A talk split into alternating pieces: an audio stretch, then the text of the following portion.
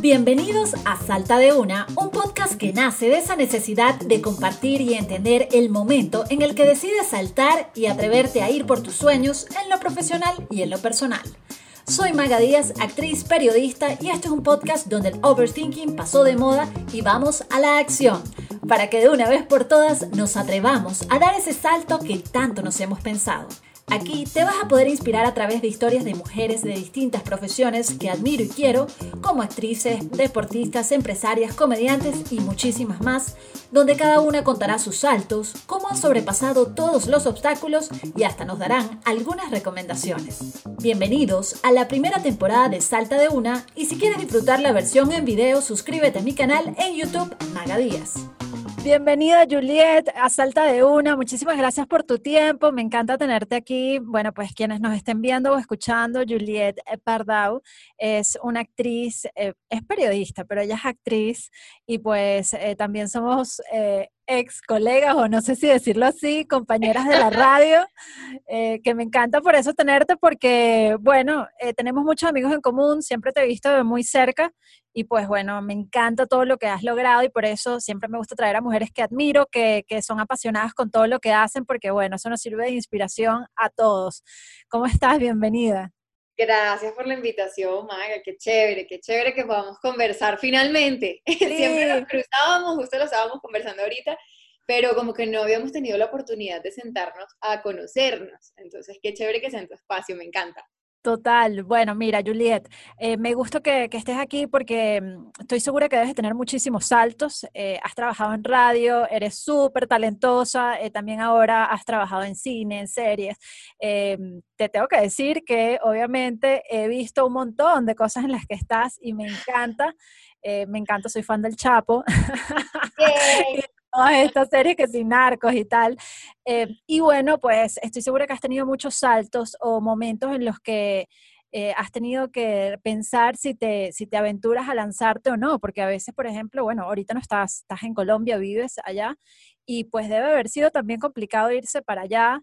Eh, también hubo un momento en el que creo que, que estabas logrando cosas aquí.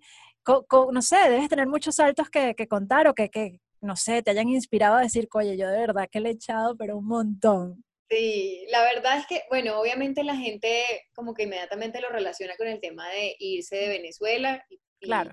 Uno inmediatamente dice, bueno, ese es el salto más grande, pero la verdad es que el salto más grande em, ocurre justamente cuando yo decido darle la oportunidad a mi carrera como actriz, porque para mí la actuación es un sueño desde de niña pero como tenía tan poca información al respecto, eh, siempre tuve prejuicios, ¿no? Eh, en el sentido de qué miedo ser solo actriz, em, no me voy a formar correctamente, eso en principio, dos, este, no voy a tener trabajo estable y toda una serie de cosas que, que viven en el imaginario de la mayoría de la gente, además. La gente piensa que los actores son personas que somos personas que no, no quisimos estudiar y nos dedicamos a eso porque, bueno, porque era lo más rápido y lo más cómodo. Y la verdad es que puede ser lo más rápido y lo más cómodo si tú quieres una carrera de corto, mediano plazo. Si quieres realmente llegar a los 70, 80 años montada en un escenario, pues requiere de mucha formación. y preparación, demasiado. Exactamente. Afortunadamente en el camino obviamente dije, pues yo termino lo que ya empecé, ya estaba en la mega, ya producía, ya estaba en la mitad de la carrera, mentira, casi al final, cuando se me dio la primera oportunidad en televisión, porque en teatro sí la había tenido, pero es lo que te digo, para mí era como, bueno, esto va a ser como para no abandonar esto del todo, yo voy a tener en el teatro un refugio. Entonces, chévere, más o menos hacer una o dos obras al año y con eso ya... Perfectamente. Se presenta la oportunidad en tele y traté de hacer las dos cosas eh, y me di cuenta que estaba realmente agotada, que no estaba rindiendo en los dos lugares como tenía que ser. Eso era lo que yo sentía, no era gracias a Dios lo que se veía. Em, y ahí fue cuando dije, no, pues si esto llegó a mi vida, si, la, si me están poniendo enfrente, sí puedes hacerlo, prepárate porque puedes hacerlo. Entonces me dediqué a eso, a estudiar. Em, a mitad de carrera, a mitad de, de, yo estudié comunicación social en la central. Sí. Eh, y a la mitad de la carrera dije, ¿será que me cambio? ¿Será que estudio arte? ¿Será que sí? siempre tuve pánico, demasiado. Tuve pánico, pánico de, de, de, que todas esas cosas que me decía la gente fuesen verdad. Claro. Entonces dije, bueno, termino esta carrera, lo de siempre, el salvavidas. Mal que bien, si lo otro no funciona, entonces... Y lo cierto es que todo lo que se hace con pasión, con amor y con, con sueños profundos, diría yo, eh, funciona, terminan por funcionar. Obvio ha sido un camino de, de altos y bajos, de tropiezos, luego me fui cuando cuando se estrena Papita, Papita se estrena en diciembre y yo en enero me vine a vivir a Bogotá. Entonces realmente no, no coseché nada de lo que pudo haber pasado eh, después del estreno de la película. Claro. Surgió por ahí una oportunidad laboral como seis meses después, pero yo ya había también recorrido un camino acá, ya como que... Sí, ahora que lo, que lo dices, recuerdo perfectamente porque también tenemos una gran amiga en común que es Ana Karina Terrero y, yo recuerdo, porque bueno, somos amigas actrices y cuando a una le va muy bien eh, o comienza a hacer otras cosas, en verdad eso es un gran logro. Y yo decía, no entiendo, es un buen momento y se fue. Y, y, fue, no debe haber sido sencillo tomar esa decisión. No, para nada, porque evidentemente yo también venía como de visita únicamente a mirar y empieza uno a, a dejar cosas atrás, hacer los esfuerzos que requiere cambiar de país y ya cuando tienes cinco o seis meses tú dices, no, voy a intentarlo, porque te tiene que estar yendo muy mal para que tires la toalla tan rápido. los venezolanos tenemos esa cosa luchadora y, y, yo decía, no, no, no puedo tirar la toalla la primera que me sale mal. Fue un primer año difícil, muy difícil, porque mm, para nadie es un secreto que este es un país lleno de talento. Sí. no quiere decir que el de nosotros no tenga valor, por supuesto que sí lo tiene, pero es como dice el, el refrán, perdón, llevar chivos para coro. Sí, sí, sí, eh, total. ¿Cuántos colombianos también no, no, vinieron para acá en la, en la mejor época y, viceversa, sí? Y no vinieron todos, exacto, fueron unos cuantos. Cuando tú llegas al país y realmente te das cuenta, o sea, cuando yo aterricé emocionalmente, digo, no literalmente, y me di cuenta de, ok, esto es así, esto me va a tomar tiempo esto no va a ser de un día para otro como yo pensaba, porque uno, bueno, también a veces despegas un poquito los pies del piso y dices, claro. yo estoy trabajando, eso, eso sale así.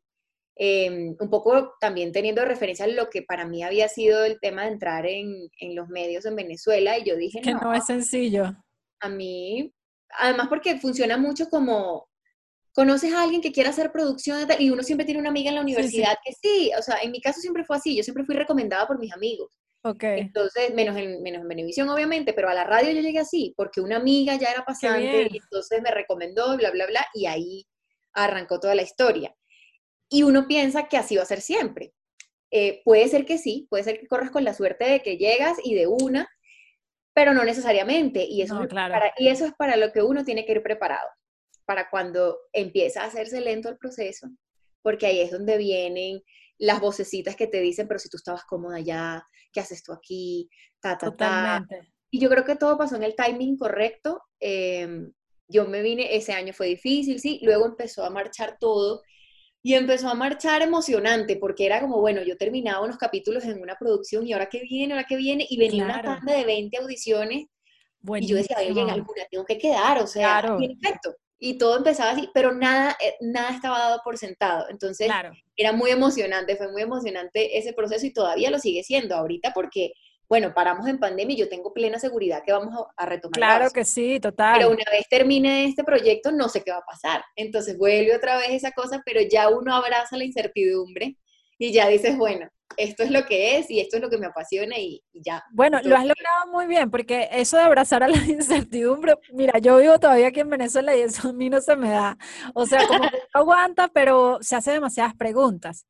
Y ahorita que dijiste que te está yendo muy bien, obviamente para quienes ven esto en este instante, 2020, pues estás en Paquererte, que ha sido una novela que yo quiero ver porque haces demasiado buena pareja, no solamente con la actriz que es chiquitica, hermosa, sino también, o sea, todos, la pareja, me parece que son, tienen muy buen casting.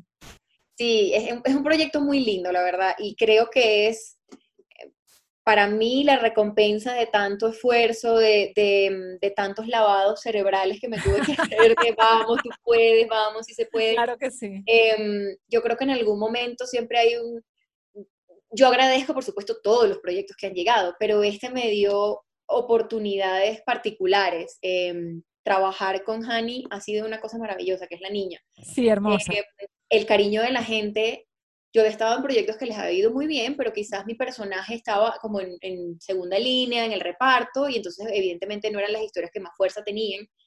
Y con esta historia he tenido la oportunidad de eso, llegar al corazón de la gente, que eso es una cosa maravillosa. Si uno no trabaja para eso, eh, pues es muy gratificante. Es gratificante. Eh, que las familias te escriban, me identifico, te apoyo, queremos que estés con la niña, como que te conectan realmente con la historia y todos los días recibo mensajes cuando vuelven, cuando vuelven las grabaciones. Ay, eso es muy lindo. Y, y ahí es donde uno dice, bueno, valió la pena, como dicen acá, darme la pela para para esperar el momento correcto. Y yo creo que es eso, cuando uno no compara sus procesos, porque es lo primero que uno hace, sí. lamentablemente es como, bueno, pero esta persona se fue y al año ya estaba todo bien y yo todavía, yo creo que es un error y, y atenta muchísimo contra que tu proceso sea exitoso. Cuando uno claro. deja de eso y simplemente dices, bueno, me entrego al universo y a lo que pase, creo que las cosas empiezan a fluir, aunque suene a frase de cajón.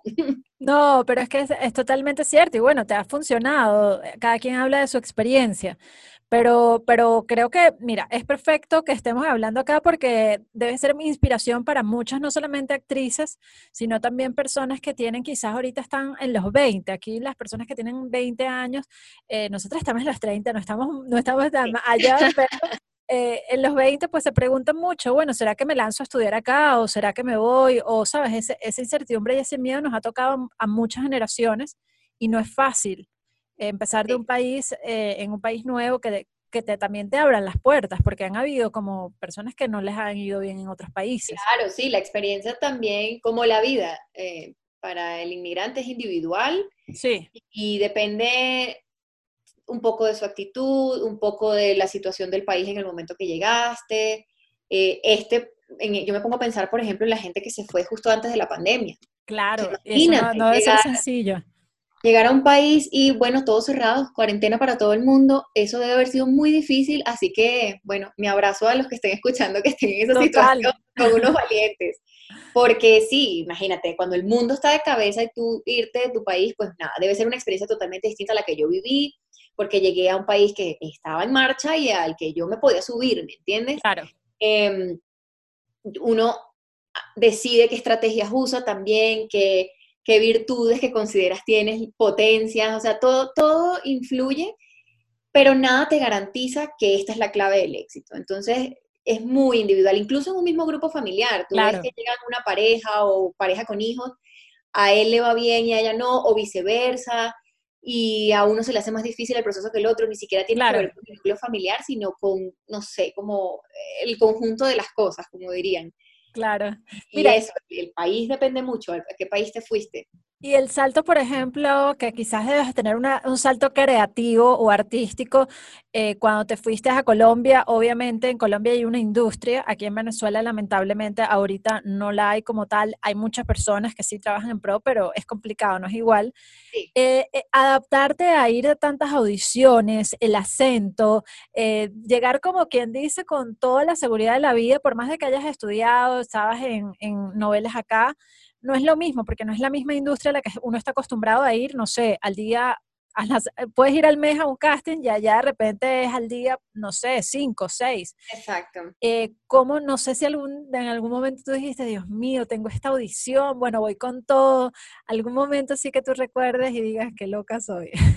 Bueno, todas mis audiciones el primer año era rarísimo porque, como dices, la dinámica es totalmente diferente. Sí. Eh, yo veía que otras actrices contrataban el maquillador, contrataban y alquilaban vestuario, y esto era una cosa súper, y yo decía, Dios mío, yo no puedo, yo no puedo. Claro. Yo me tengo que ir con la ropita que tengo en el closet, y bueno, y si sale es porque era para mí, como metiéndome todo ese cuentos, pero súper intimidante. Súper intimidante llegar y ver todas estas mujeres que además has visto en telenovelas colombianas y uno, ¡ah! Dios mío, y como, ¿por qué me lo darían a mí? O sea, si está ella. Todo eso puede jugar a favor o en contra, o sea, te puede dar una emoción como, no, yo, mira, aquí estoy hombro a hombro con ella, claro. o te puede intimidar al punto de tú decir, no, yo, yo me paniqueo y esto no, esto ni siquiera lo voy a intentar, me voy por otro camino. Yo creo que tuve un poco de las dos, tuve momentos de, de decir, yo creo que me tengo que regresar, de verdad no, yo siento que hay muchas mujeres como yo acá, que, que, que no traje nada nuevo, o sea, en el sentido físico, ¿no? Yo me refería meramente a lo, al fenotipo. Decía, bueno, Pero, me parezco muchas mujeres de acá, como por qué habrían de darme la oportunidad a mí. Eh, y me agarraba de lo otro. Me, cuando me daban esos bajones, me agarraba de, no, pero espérate, esto es tremenda oportunidad para que aprendas a audicionar, porque yo no sabía hacer casting. O sea, para mí era tan sencillo como me aprendo esta escena y voy a actuarla, a interpretarla. Pero mm, hay todo un proceso de preparación, como te digo, es ahora tengo que ir con propuestas de maquillaje y vestuario. Entonces no puede ser cualquier cosa porque yo sé que todas las demás van a ir súper en la jugada. Entonces, así como dicen aquí, entonces toca jugar el juego, eso. Y, y es muy chévere porque como todo, vas aprendiendo, ya sabes que esto que te pidieron, empiezas a conocer a los directores de casting, ya sabes qué les gusta y qué no. Y evidentemente cuando todo empiezas a internalizar todo eso, empiezas a quedar. Claro. Y a pasar las cosas. Qué fino, me encanta.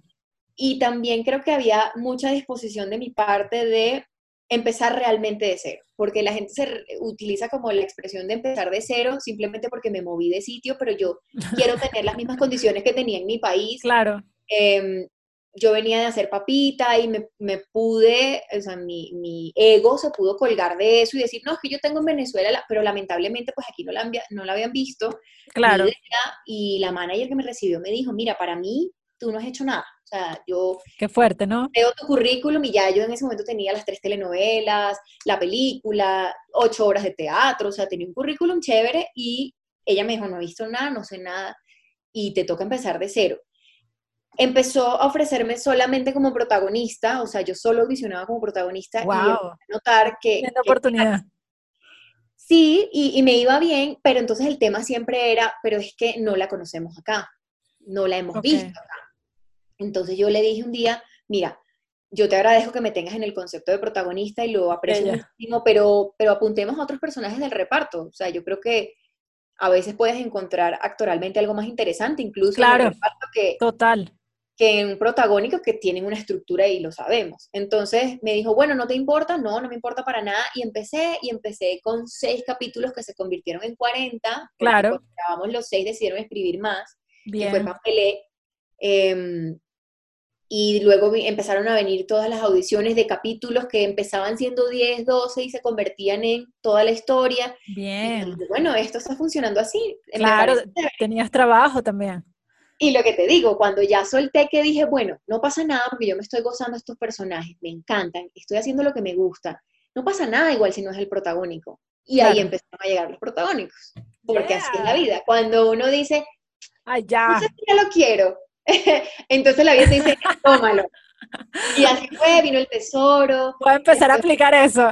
Exacto, sí, te lo juro. Yo, a mí siempre, yo, yo tengo un dilema con esas cosas porque es muy fácil hablar desde un lugar zen, ¿no? Uno en las entrevistas es la cosa más, no, y la Divina. paciencia, y de todo aprendemos, de lo malo también, pero realmente está pasando por eso, uno quiere comerse un codo, porque es claro. cómo aplico lo de la paciencia, cómo, cómo yo abrazo una situación que es mala y terrible y me hace sufrir. Aprender eso no es más que un ejercicio que uno se obliga a hacer. Claro. Yo sí creo que no es tan fácil abrazar las situaciones negativas de la vida, pero uno sí tiene que aprender a obligarse a hacerlo. O sea, sí, exacto, a superarlo. En el que dices, bueno, ok, quieres mandar todo al cipote, pero no lo vas a hacer y vas a seguir luchando y vas a hacerlo bien. Entonces, bueno, ahí uno va como en el aprendizaje diario, pero así fue. Cuando ya dije en un, en un drama y una depresión otra vez, no, las cosas están saliendo como yo quiero, ah, entonces nada, entonces que sea como quiere la vida y yo fluyo. Ya, déjame, ok. Y ahí fue. Impresionante, o sea, parece un libreto. Entonces ahí dije, ah, mira, si es así la cosa. Entonces nada, cada vez que yo empiece con mi tontería, me autocacheteo y, y sigo porque yo sé que entonces las cosas van a estar bien. Claro, yo creo que lo más difícil ahí que tú acabas de decir es lo de dejar el ego a un lado. O sea, y no porque uno no quiera, eh, y me voy a incluir en eso, sino porque es muy claro, uno viene trabajando, tú logras cosas y que te quiten todo eso no es fácil, es como que nada válido. Pero es dificilísimo, Juliet, porque tú lo sabes, hay muchos amigos actores que, bueno, aquí han hecho de todo Y pueden, algunos dijeron no y no, no están trabajando afuera. Están viviendo mejor, pero no lo están logrando. Y, yo creo que eso es muy valioso, que te hayas dado cuenta. Es duro eh, como aprender a de verdad dejar atrás todo, es dejar atrás lo que construiste, que igual te tomó mucho esfuerzo. Entonces eso, como que alguien te siente y te diga, ah, muy bien tus ocho obras de teatro, tus tres telenovelas, me encanta, pero pues es como si no hubieras hecho nada, uno dice, o sea, esto está pasando, esto es de verdad que empecé de cero. Y, y, ahí es donde le toca a uno hablar con el ego y negociar, porque yo no, yo no tengo un concepto negativo del ego, siempre que me refiero al ego, me refiero a ese lugar que, que valora también lo que uno ha construido, ¿no? Claro. Em, tiene un aspecto negativo si tú lo dejas que así a rienda suelta, pero el ego es importante, de hecho, para que tú constantemente estés recordando todo lo que hiciste, todo lo que construiste. Y, te, que te lo creas. Exacto. Claro, una cosa de valor propio. Exacto, y ahí toca negociar con él y decirle, no, mira, esto no es que yo demerite lo que tú eres, esto es que nos toca empezar de cero juntos. Y, y no, finalmente no se pierde todo lo que hiciste porque está allí, y eso es lo que te hace quien eres y quien está presentando en este nuevo escenario, en este nuevo país, en este nuevo empleo, porque bueno, aplica para cualquier cosa. A veces es de un cambio, el cambio de una empresa a la otra. Sí qué sé yo, el, de, el salto de la profesión, decir, ya no voy a hacer más esto, me gradué, aquí está el papel y ahora me voy a dedicar a esto que me apasiona. Todo, todo implica negociar con el ego y decir, vas a escuchar mucho, no sabemos quién eres, vas a escuchar mucho, pero ¿y ella qué hace? No pasa nada, eso no te define, porque esa es otra, no falta el comentario de, pero ¿y ella de dónde salió? Y todo eso. Y no es mala onda. No, no, claro. Es como cuando uno pregunta, ah, mira, no, no conozco a esa actriz, hay millones de actores en el mundo que uno no conoce. Totalmente. Italia debe estar lleno de toda la gente que hace televisión en Italia, por ejemplo, no tengo idea. Claro. Y, me imagino que para ellos debe ser lo mismo cuando se van, qué sé yo, a Los Ángeles. Sí. una carrera súper exitosa en Italia y llegas a Los Ángeles y te tocas como todo el mundo desde cero. Totalmente. Y eso es para cada país y para cada profesión. Creo que le pasa a todos. En ningún momento sí que te hayas desesperado, dijiste, sabes qué, bueno, yo me voy a poner a trabajar otra vez como periodista, voy a, voy a resolver esto aquí nomás. Sí lo pensé, em, pero como quería, o sea, tenía la esperanza en el fondo de mi corazón, aunque estuviera de sueños. Decía, no, pero es que si yo tengo un trabajo de oficina y me llaman para un casting, yo no voy a poder ir. Entonces me busqué cositas freelance, como fui mesera, eh, pasé perritos, cosas que me daban. Te amo que pasé perritos, me encanta. te lo juro, era como, me, acuerdo una vez con los tres perritos, no sé qué, en un parque y de repente me llaman, mira, que te quieren hacer un castigo hoy por la tarde y yo corriendo a pasar los perritos. Yo no debía o trataba de no usar taxi para no gastar tanto dinero en el taxi. Ese día dije, no importa, le apuesto, pagué el taxi con lo que me gané ese día, no quedé, o sea, pero bueno, era eso, yo siempre dejé la puerta abierta eh, bueno, y además no, no tenía postillado mi título. Claro. Y no tenía el dinero para hacer todo ese trámite. Dije, no, espera, voy a buscar cositas pequeñas acá que me permitan sostenerme y seguir con la posibilidad de, ejercer mi carrera aquí. Pues. Claro. Y así lo hice como buscándome los huequitos de tiempo, como cosas que no fuesen tan horario de oficina para yo poder tener la flexibilidad de horario, pues, y de hacer las audiciones que hacía falta. Mira, ¿y cómo hiciste? Porque se necesita mucha concentración, mucha valentía, bueno, se necesitan muchas cosas para tomar todas esas decisiones y decir, me voy a enfocar a lo que vine, porque ya aposté todo. No, no ha habido ningún salto amoroso que, que de repente, típica cosa, igualito como le dijiste a la vida, ponte, ya haz lo que tú quieras, típico que uno dice, no, no quiero que me guste nadie, ahorita no puedo, estoy en esto y aparece alguien. Dios mío, ¿por ah, bueno, claro, ese año, ese año que yo estuve acá, pues el primer año, que, es el que te digo que fue súper difícil, yo en un punto dije, bueno, me voy a concentrar, porque obviamente estás solo y dices, ay, si yo estuviera en pareja sería más fácil, la verdad, eso no garantiza nada, pero eh, tomé la, lo de siempre, tomé la decisión y dije, no, no importa, me siento sola y tal, hablo con mi mamá, hablo con mi familia y me voy a quedar sola, me voy a quedar sola.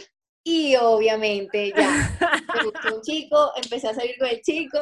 Bien. Pero yo creo que es eso, como no estaba del todo mm, cómoda conmigo misma, con lo que estaba haciendo, con lo que me estaba pasando, no fluyó.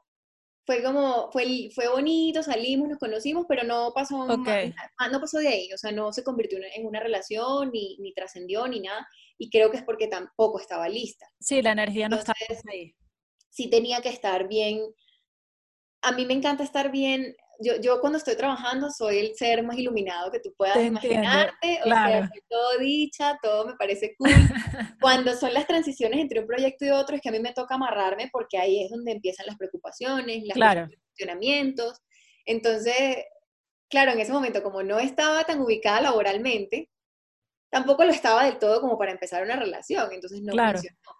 Pero sí pasó lo que, lo que hablamos. Yo dije, no, yo este primer año me quedo sola y ya más adelante cuando tenga, conozca gente y tenga amigos, pues me enamoraré. Fue una obra de teatro, me enamoré. y, y, sí, bueno, fue, fue muy corto. Qué loca, me Duró como tres meses, no sé, una cosa así. Pero me, me dejó eso, me dejó la enseñanza de, no, espérate a estar bien tú y después compartas tu vida con otra persona. Mira, ¿y ha habido algún salto o algo así? Bueno, ya, ya, ya me contaste todo lo de las audiciones, que son súper emocionantes, pero trabajar con alguien que quizás tú literalmente jamás te lo habías pensado.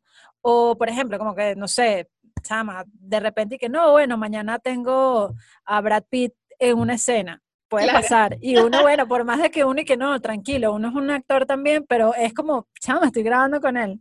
Pues mira, me, me Hay actores colombianos que a mí me encantan me ha, pasado muchas veces, yo antes de, de, venir por acá, vi muchas cosas, o sea, como que traté de ponerme al día de cosas que yo no había visto que de pronto eran cultura pop claro. acá, ¿me entiendes?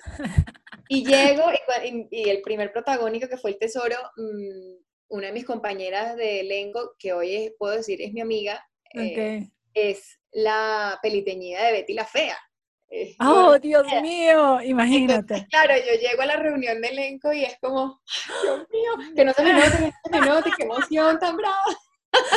Qué cool. Con ella me pasó, también en ese elenco estaba Lina Lozano, la de mm, Pedro el Escamoso. Sí, total. Y, y eran las dos, yo las miraba y yo decía, no puedo creer, o sea, estas mujeres. Qué actrizazas. Actrizazas primero, grandes seres humanos y son parte de, la, de los éxitos más importantes de la televisión de este sí, país. Sí, sí, sí. Em, me pasó también con, ya en otro, en el, yo hice una participación muy corta en Narcos, en la tercera temporada, y me tocó ser esposa de... Claro. Por favor, mira, yo cuando te vi en, en esa escena, es que ese, ese, señor es increíble. Sí a me iba dando mi parte, yo dije, no, ya bueno, ya puedo estar tranquila por un lado. En el ensayo me dice, Qué bello. ¿quieres pasarle? ¿Quieres que miremos? Eh, ¿Te sientes bien? Y todo, y yo no era capaz de hablar, yo sí, eh, bueno, sí, ahorita la pasamos, yo decía, pero Dios mío, que no me vaya a enredar, que no me vaya a caer en la escena, porque típico, se me enreda la lengua tienes que decir una línea, Juliet Pardado, dila bien, o sea. Ay, Dios mío. porque eran, eh, la estructura de esa serie además era así súper picadita en edición, entonces las escenas eran muy cortas, de líneas breves, y realmente lo que tenía que decir eran dos líneas, pero yo estaba paniqueada porque era al Eso lado es horrible, porque son dos líneas y es como si fuera dificilísimo. Exactamente, y además es eso, la presión de no, mira, te va, este señor te va a ver esta vez y no sabes si te vuelve a ver, o sea, tú no sabes si vuelves a estar con él en un set, entonces por favor, Juliet Pardao. Esa vez me intimidé mucho también. Qué cómico. Yo, yo, soy, yo, yo me contengo, yo, pero muy segura. Te veías muy regia en tu escena, así que muy bien. Ah, bueno, y me pasó en El Comandante también. El Comandante yo trabajé con Andrés Parra, Julián Román, em, Vicente Peña, que lo amo y lo adoro, es mi amigo, pero monstruo de actor y estar en escena con él hay que estar con los pantalones bien puestos. Y con ellos me, con ellos me tocó trabajar también en El Comandante y fue otro momento de, oye, mira, yo estoy aquí con estos tres cuarto bates y me, me, siento orgullosa de mí misma. O sea, fue un momento en que me di la palmadita así, bien muchacha. no, por favor, a mí me encanta Andrés Parra. Eh, ahorita vi el, el robo del siglo. Buenísima, eh, ¿no? me encantó, sí, sí, además que son como unas actuaciones, cada país también tiene como que sus, sus, códigos, pues a mí también me encanta la, todo el contenido español, europeo, pero, ay, también, pero cada uno tiene como su no sé qué y el colombiano definitivamente tiene, tiene algo que atrapa mucho. Sí, yo siento que mm, están muy presentes en la escena y, y se dan muchas libertades de, de escucharse y de aportarle a los personajes. O sea, no, no hay prevenciones al respecto. Si el actor viene y te dice, oye, yo pienso que debería decir esto en vez de esto, hay mucha apertura a que, a que el director te oiga y diga, bueno, sí, evaluémoslo, planteémoslo. Y entonces, claro, son un montón de actores súper formados eh, que tienen todas esas herramientas y que van a jugar con todas esas herramientas. Entonces ahí solo pueden salir maravillas.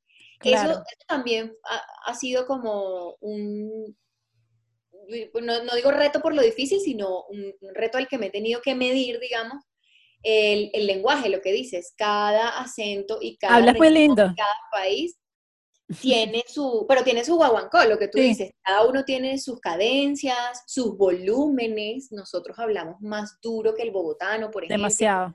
Cuando yo recién llegué, la gente me preguntaba, pero ¿por qué estás brava? O sea, no, yo no, no estoy brava, yo hablo así. Ay, claro. y, y, eso es como adecuar el volumen, entender son muy educados no es una caricatura lo que uno viene a hacer, sino que te toca adaptar ese acento a tu tono de voz, por ejemplo, porque si entonces yo empiezo a hablar así, eso no me lo cree nadie, o sea, ¿sí? Eh, porque es la caricatura que vive en el imaginario de, muchos, no, no solamente de nosotros en Venezuela. Entonces hay como, uno ya tiene una concepción de cada nacionalidad, pero cuando llegas a los países es que realmente descubres lo que tú dices, ese no sé qué que cada región tiene. Sí, sí, totalmente, totalmente. Bueno, definitivamente, si hay alguna recomendación que le tengas que dar a alguien que me encanta esta conversación, ha sido como súper artística de actuación, que tenga que lanzarse o saltar por lo que quiere, ¿qué le dirías tú? Y se lo piensa mucho. Bueno, se lo van a pensar porque es muy aterrador. Evidentemente no, no es para nada cuestionable que se lo piensen si esto de verdad les mueve las entrañas, confíen en que el proceso va a ser, bueno, cambiante, ¿no? lo que te digo, hay gente que lo logra claro. pero prepárense, digamos, para recorrer un camino. No, no se tracen un objetivo tan inmediato porque a lo mejor se presentan cosas que necesitas aprender y que te van a llevar igual a ese destino al que quieres llegar. Que siento además que no debe ser la meta final, o sea, mi, techo no puede ser el Goya, mi techo no puede ser el Oscar, porque Em, si no me lo gano, pero a lo mejor tengo una carrera hermosa y fructífera, entonces no me la voy a gozar porque no me gané el premio. Claro. Mi recomendación, de acuerdo a lo que yo viví, es que sí investiguen mucho y se informen muy bien, porque hay, hay muchas cosas que no son, que la gente les va a decir, como como le dicen a los músicos, te vas a morir de hambre, como le dicen a los pintores, no te, nadie te va a comprar nada, tienes que vivir en España, tienes que vivir en Italia para ser un pintor exitoso. Eso no es cierto. Uno simplemente tiene que tener talento para lo que, para aquello a lo que quiere dedicarse. Ni siquiera tienes que tener eh, tantas herramientas cuando tomas la decisión. Las herramientas van en el camino y son parte de tu responsabilidad cuando ya decides lanzarte al vacío. Em, obviamente solo con talento no vas a ningún lado, se requiere disciplina, se requiere paciencia, se requiere una cantidad de cosas, pero de partida que tú sientas que eso te mueve la vida y que tú podrías hacer eso hasta el día que te mueras. Y hay que informarse, hay que informarse, no se coman el cuento de que los actores y los músicos se mueren de hambre. No es fácil, no, no, por supuesto. es fácil vivir con incertidumbre económica, pero con el tiempo vas no te acostumbras, pero aprendes a lidiar con ella y aprendes a ser precavido y ya esos errores que uno comete en la primera novela de me voy de viaje al final de la novela y todo, me lo gasto todo porque yo siento que voy a ganar siempre eso. Uno con el tiempo va aprendiendo a que no, vamos a ver, que, que se mueve, hay algún caso, viene proyecto, no viene proyecto, aguántate. Y vas encontrando los espacios para también tener calidad de vida, tener familia, tener vacaciones, eso lo vas a encontrando. Primero, yo siento que los primeros años son de adaptación a, a todo lo que conlleva todo esto. La inestabilidad es una cosa con la que no es fácil vivir, con la que siento que no se aprende a vivir, sino que mm, tú le vas encontrando tu flow. Ahí vas eh, Me encanta eso el flow. Sí, tomando precauciones y dices, bueno, voy a ahorrar todos los meses tal para la época en que no trabaje. Eso lo vas aprendiendo con el tiempo. Evidentemente, esto te lo puedo estar diciendo, te entra por uno y te sale por el otro, pero... Juliet mañana que... ¡uh! Yo así en, en Maldivas. No, pero, pero sí, uno aprende a administrarse también en ese sentido. Sabes cuándo te puedes ir de viaje, cuándo no. Pero también te lo gozas porque sabes que haces lo que te gusta es un, es un compensa la otra. O sea, sí es muy duro, pero compensa. Cuando a ti algo te gusta, em, no, no te importa hacer esos sacrificios, creo yo.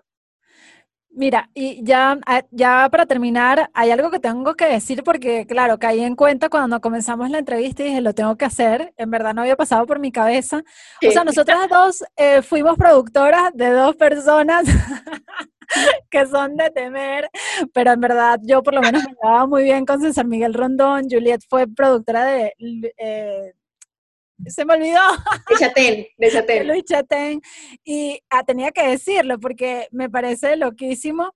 Tú sabes que a mí me tocó renunciar, o sea, yo, yo dije, me voy a la, por la actuación, todas las cosas, o mi carrera, y, y me tomó un año renunciar a ese trabajo porque yo no hallaba. Yo, yo, yo, todo el mundo me decía, pero tú estás loca, le estás produciendo a César Miguel Rondón. Y yo decía, sí. pero ya llevo mucho tiempo acá, yo necesito hacer mis cosas. Me tomó un año. Sí, a mí también me tomó tiempo. Eh, de hecho, yo intenté, lo que te digo, llevar las dos cosas. Entonces me iba en la noche a la radio, terminaba de montar algunos segmentos para estar a las 6 de la mañana. A veces me tenía era que salir agotador. del programa para ir a grabar y esto era, o sea, yo lo había conversado con Luis, pero igual cada vez que yo me salía de cabina, que nos mirábamos, era como, ay, yo sé que no está tan chévere. Eh, hasta que llegó el punto en que dije, no, yo no voy a dejar un programa a mitad de camino Claro. para yo irme a grabar y entonces también llegar a grabación corriendo loca, despelucada. Em, y me tomó pero- tiempo, pero tengo un gran recuerdo de eso y es que son, como tú dices, dos personas muy exigentes, em, que finalmente son una escuela maravillosa Sí, porque nos permiten entender qué podemos pedir. O sea, a veces uno siente que, que cuando está empezando a producir, que te piden cosas imposibles y que te piden, que te exigen demasiado. Y cuando ya nos curtimos en Claro. esto, sí sube el nivel de exigencia de, de uno también como productor. Entonces ya uno es como, no, no, sí me puedes conseguir este invitado, sí lo puedes conseguir. claro. Y uno No, se y- vuelve un poco exigente consigo mismo. Como creador o, bueno, vamos a decir, artista, locutor, actor de uno mismo, creo que son niveles de exigencia a los que uno se llega para, para sumarse eso, porque uno ya entiende cómo es una producción, por ejemplo, una Sí. novela, una cosa, o sea, tú sabes que todo el mundo está corriendo allí, pero a lo que vas. Yo también pienso que la son tremenda rigurosidad escuela. con los libretos, o sea, eh, es, son muchas cosas que sí se van quedando como en el inconsciente y luego uno viene a ver y se te salen cositas también como... Ay, horrible. Sí, entonces dices, bueno, y luego miras atrás, yo hace como un mes hablé con Luis en su programa, y luego miras atrás y dices, bueno, algo hice bien porque primero tenemos una relación muy chévere, y Yo también. segundo, fueron, yo estuve cinco años, no sé cuánto estuviste tú. Igual. Entonces, es muy cómico. no es mm, cuando los niveles de exigencia son tan altos y uno aguanta, como dicen ahí, firme, es porque respetas lo que haces, te gusta, tienes disposición a aprender y además tienes talento también. Que eso hay que reconocérselo y abrazarse uno porque todo no es que, ay, la vida me dio y la vida me golpeó y la vida y todo me No, no. llegó. O sea, yo tenía la madera para aguantar este trote también. Sí, claro. Eso que tú dices de salir corriendo y resolvías y buscabas, eso es pasión, pasión por lo que haces. Además que Venezuela no es un país sencillo, o sea, las cosas no están dadas eh, de una manera un Sí. poco suave, no, Y eso que a nosotros nos tocó quizás una época un poco más amable. O sea, total. esta- estas palabras de aliento son para los que en este momento tan difícil, Sí, donde hay que cuidar tanto lo que se dice, lo que sale al aire, lo que están echándole eh, Sí. todas las ganas para que funcione su trabajo. Ustedes son material, pero muy valioso. Tan bella, tan bella. Bueno, mira, Juliet, ¿hay alguna canción que a ti te recuerde quizás estos momentos loquísimos que estabas haciendo muchas cosas o cuando llegaste a Colombia, algo que, que tú digas, oye, esa canción me daba, me inspiraba? Mira, hay una canción que me recuerda mucho a mi universidad, porque yo la ponía así en repitis en el carro. yo sé que es la canción más comercial de él, pero a mí me encanta Mariposa Tecnicolor de Fito Páez. Me Claro. pone de- del mejor ánimo del mundo. Es como... Y hay, exacto. Y hay otra de un grupo que se llama Of Monsters and Men. Ok. Es un grupo islandés. Y yo lo escuché en la banda sonora de una película que se llama Ocho apellidos vascos. Buenísima, me Eh, encanta. Ni siquiera era la banda sonora, era el tráiler, era la canción Ok. del tráiler. Como cuando iban contando todo el tema del viaje y tal. A mí se me quedó esa canción que se llama Little Talks. Eh, ¿Little Talks? Sí. Ajá, ahí lo apunté. Tan bella. Y Y empecé a averiguar de ellos, empecé como, ¿y esta banda qué? Qué chévere, suenan muy cool. Empecé a leer, empecé, eh, leí que eran islandeses, empecé a leer sobre Islandia y quiero ir, ya, o sea, quiero ir ya a pasear a, Islandia. Claro que sí, a ver si hace una película o algo allá. algo así como El Señor de los Anillos, una cosa así. a mí me encanta todo eso, el patrón del mal, todo. Sí, a mí que, que, ruedan en escenarios tan imponentes, con, creo que El Señor de los Anillos la, rodaron en, no, mentira, fue que en México, la que hicieron en Croacia. Sí, sí, claro, claro. Que esos, esos paisajes que uno dice, pero eso no, y los vestuarios que son... Una cosa, eso, eso, yo alucino con las cosas de época y tan, como con tanto, tanto presupuesto. Me encanta. Porque sí, llevar, llevar a todos esos actores a, a Croacia no es barato. bueno, Juliet, muchísimas gracias. De verdad que ha sido un gusto poder conversar contigo. Y bueno, para que nos hayas abierto eso, esos secreticos de, de tus saltos, me gustó muchísimo tenerte aquí. Gracias. Gracias a ti por la invitación, Maga. Qué nota. Por aquí a la orden cuando se pueda subir un avión.